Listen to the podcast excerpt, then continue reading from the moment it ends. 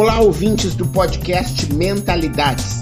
Nesta semana, o convidado é Marcelo de Elias, meu amigo, meu xará, meu irmão, palestrante, especialista em pessoas, reitor da Universidade da Mudança, e com ele eu tive a oportunidade da gente falar sobre a relação entre mudança e inovação. Como que esses dois aspectos se relacionam, quando que eles trabalham da mesma maneira, quando que eles são diferentes, de que forma um complementa o outro. Foi um bate-papo muito gostoso e convido você para que ouça até o final esta nossa conversa, que ela tem dicas preciosas para você que quer inovar e quer mudar. Vamos juntos!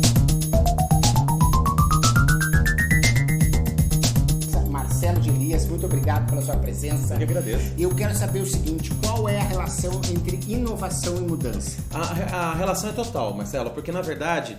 É, inovar nada mais é do que você propor novas ideias, propor novas ferramentas, novas metodologias, novas formas de fazer, é você criar novos caminhos, Uh, é você pensar de outra forma. Isso é o que? Isso é mudança. É você mudar uma, um processo de trabalho, é você mudar um produto, mudar um atributo de um produto, de um serviço. Então, existe uma relação totalmente direta entre inovação e mudança. Essas coisas não dissociam. Mas eu costumo explicar que nem toda mudança é uma inovação. Nem toda mudança vai trazer como resultado uma inovação. Mas, de fato, toda inovação ela é antes uma mudança. Porque não tem como você fazer algo diferente, inovar, trazer um novo, se você não mudar um status quo, se você não mudar o hoje. E por que, que as pessoas querem inovar, né? Tá na moda inovar, startups. Você vê aí as empresas mais inovadoras e as pessoas continuam tendo resistência à mudança. Então, a mudança ela é, supõe é, da mesma forma que a inovação, a tentativa, a busca de algo diferente. E a gente, quando a gente se vê como ser humano, ou até mesmo como um organismo empresarial, na maioria das vezes a gente sente mais segurança em fazer as coisas do jeito que sempre fizemos. Se nós quisermos olhar numa perspectiva mais de empresa, as empresas têm procedimentos, elas têm regras, elas têm normas que já predispõem a ideia de que é para pegar algo que deu certo e continuar fazendo. Pegar uma boa prática e continuar fazendo do mesmo jeito. Então, num espaço desse, é claro que a tentativa de algo novo, a tentativa de uma mudança, traz um certo risco. Agora, olhando na, na, perspectiva do indivíduo, é mais ainda. O nosso cérebro, apesar dele gostar da mudança, nós somos neófilos, a gente gosta do novo, a gente não gosta de tentar algo que a gente não conhece, a gente gosta de conhecer o novo. Ah, eu não sabia disso, isso é novidade. Mas colocar aquilo em prática e fazer aquilo acontecer supõe criar novas, novos caminhos neuronais, é, tentar novas abordagens que geram o quê? Algum risco o risco de dar errado, o risco de se frustrar, o risco de perder tempo, não é? Então, quando você olha o indivíduo, ele também já tem uma predisposição natural em repetir fórmulas, repetir modelos. Daí esse conceito tão forte que a gente tem falado das pessoas se tornarem protagonistas das mudanças. Por quê? Porque elas têm que ser esse pivô, esse pivô de transformação, um agente de mudança nas empresas. E você acha que a pessoa pode ser inovadora em casa ou mais adepta às mudanças em casa e menos no trabalho? Por que, que esse tipo de coisa acontece? É realmente interessante isso. Na verdade, na nossa vida nós temos vários papéis, papéis profissionais, papéis pessoais. É, primeiramente, eu entendo que o ser humano ele é indivisível, ele é indivíduo. Então, em casa, no trabalho, ele via de regra é a mesma pessoa. Mas existe sim, existe a possibilidade de, de um ambiente ele ter um, uma postura mais inovadora, mais criativa, mais é, mudadora do que em outros lugares. lugares. Por quê? Porque depende do espaço de liberdade e de confiança que ele se vê nesse contexto. Então, por exemplo, se a empresa tem uma cultura de que mudar é perigoso, ou faz do jeito que você sempre fez, ou não inventa muita coisa, mesmo que ele seja naturalmente criativo, mesmo que ele seja uma pessoa com abertura né, e coragem para fazer algo diferente, mudar e inventar novas coisas, é, ele vai se sentir mais tolhido. Então, naturalmente, ele vai preferir ser um, um criativo, ser um inventor, ser um inovador, ser um mudador na sua casa. A mesma coisa ao contrário. Às vezes tem famílias em que ele tem que exercer um papel, às vezes do, daquele pai né, mais é, é, clássico, né, no sentido de não, eu que mando, você que obedece, né? Ou às vezes ele é um filho que vive num ambiente onde ele tem que seguir as regras da família, então é claro que às vezes ele se encontra, ele encontra mais espaço para mudar dentro da empresa, dentro da escola, dentro, junto com os amigos. Então, mesmo eu acreditando que nós somos indivisíveis. E se eu já tenho essa vontade de mudar para uma coisa, eu vou ter vontade para tudo. É claro que eu vou sentir mais é, liberdade quando eu tenho um espaço que gera essa oportunidade. Isso me faz lembrar aquela história dos rios, né? Quando que a água busca os espaços que tem para a partir daí ocupar e isso que acontece então com a mudança. Quando ela encontra mais espaço em casa, talvez seja um pouco mais criativo, ou na escola, ou no clube, é mais ou menos isso? Exatamente, é a fluidez, né? Isso aí é bem filosofia oriental, né? Quando você encontra o espaço, você vai ocupando espaço. Se você encontra uma barreira, você vai contornando dentro das possibilidades. E isso acontece inclusive nos ambientes empresariais. Não vamos imaginar que por mais inovador, criativo, é, protagonista na mudança a pessoa seja, não vamos imaginar que ela vai encontrar espaço para fazer isso sempre qualquer lugar. Então ela vai ter que começar a aproveitar as oportunidades e cercar, fugir daquilo que está atrapalhando, seguir um novo caminho para poder ser protagonista. E como aquelas pessoas que não se sentem confortáveis com a mudança, qual é a dica para elas poderem superar essa dificuldade? É, eu entendo que é melhor que a pessoa vá praticando essa cultura da mudança na vida pessoal antes de levar para a vida profissional?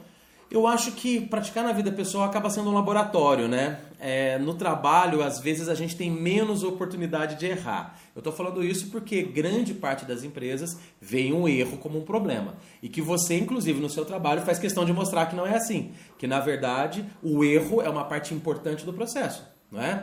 Então, é o aprendizado, é o protótipo. É, eu acho que é né? importante sempre esse ponto a gente é, lembrar que é o erro do teste, Isso. do estudo da inovação, Sim. né? Que não a gente não admite o erro no processo de um laboratório, é. vamos dizer, de exames clínicos, Sim. você errar, né? Não é, não é, isso. Errar no processo de inovar, né? Em ambientes controlados. E a outra coisa que eu acho que é importante, que daí sim, né? Eu sempre reforço, é a, a, o erro, mas você tentou fazer o melhor. Isso, isso, a intenção. É, não, não, não adianta você dizer, ah, você fez é, de uma forma desleixada, preguiçosa, pela metade, sem capricho uhum. e não deu certo. Não.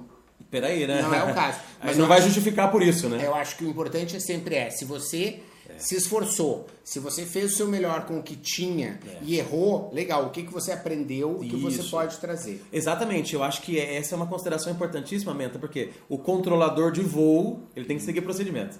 Agora, um processo de criação de algo novo, o erro é bem-vindo. Mas sabendo que, apesar disso, muitas empresas não têm essa cultura, um bom espaço para testar é em casa. Depende no seu hobby, no seu lazer, é, na, na, numa, numa coisa que você queira fazer de diferente. Mas, por outro lado, eu acho que vale a pena citar isso. É, o ser humano ele não é tão indivisível, né? Melhor, ele não é tão divisível, melhor dizendo. Ele é de certa forma indivisível. Então, quando a gente olha esse pensamento de vamos testar em casa, começar em casa para depois trazer para o trabalho, eu, hoje eu vejo as coisas de maneira tão integrada, casa, trabalho, trabalho, casa, que de repente ele começa num lugar, termina no outro, começa no trabalho, termina em casa e vira uma extensão de uma coisa só. O que tem que ficar como reflexão é o seguinte: não tenha o medo de tentar algo que é novo. Né? Não tenha medo de tentar algo que é novo. Agora, como o Menta falou muito bem, aquilo que já está procedimentado, que já está prescrito, fazer errado, aí é desleixo. E acho que a, fica aí a dica, então, de que a pessoa ela deve estar tá preparada para mudar, exercitando, né? Porque as mudanças vão vir cada vez mais e ela precisa estar tá exercitando, né? E eu gostaria que você finalizasse falando um pouquinho sobre a Universidade da Mudança. O que é preciso para entrar na Universidade da Mudança? Na verdade, a Universidade da Mudança, ela é um portal de conteúdo. Então ela é totalmente democrática. Nesse momento, nós estamos expandindo os trabalhos da Universidade da Mudança para que ela tenha cursos e outros formatos de conteúdo para empresas, para profissionais que queiram seguir uma trilha. Mas hoje a Universidade da Mudança é um portal totalmente democrático. O que, que eu sugiro para quem quer fazer parte dessa comunidade é, primeiro, conhecer o nosso site, que é universidadedamudança.com ou .com.br e identificar os temas que te interessam. A gente fala de mudança é, na carreira, a gente fala de mudança na liderança, mudança de hábitos, tá aí, o Bora Mudar, que é o nosso mantra né, da mudança de hábitos. A gente tem a mudança do futuro, da inovação. Então, desde que você encontre algo que te identifica, é interessante você seguir uma trilha própria e você é o protagonista disso.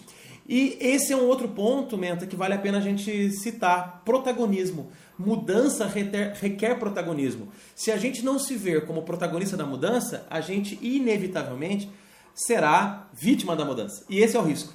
Ser vítima da mudança significa as coisas acontecerem e você ter que se moldar, na maioria das vezes de maneira atrasada, para adequar a esses novos tempos. Aí quando você percebe, já foi. Você perdeu a oportunidade, você perdeu é, a chance de aprender, né? Porque você vai aprender atrasado. Então, o que, que eu entendo? Que, seja na Universidade da Mudança, seja nos conteúdos que o Marcelo Pimenta disponibiliza, seja em qualquer coisa que você faça na vida, se veja como um protagonista. Se veja como alguém que vai construir esse desenvolvimento, esse aprendizado, essa inovação, esse novo projeto, essa nova ideia, como um autor e não como um receptor.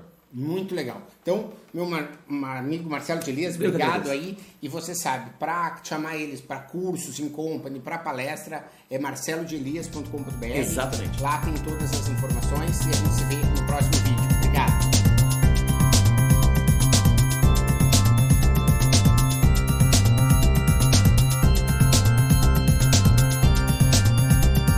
Obrigado você que ouviu o podcast Mentalidades. Para não perder nenhuma atualização, se inscreva no Spotify ou no iTunes ou ainda no Podbean.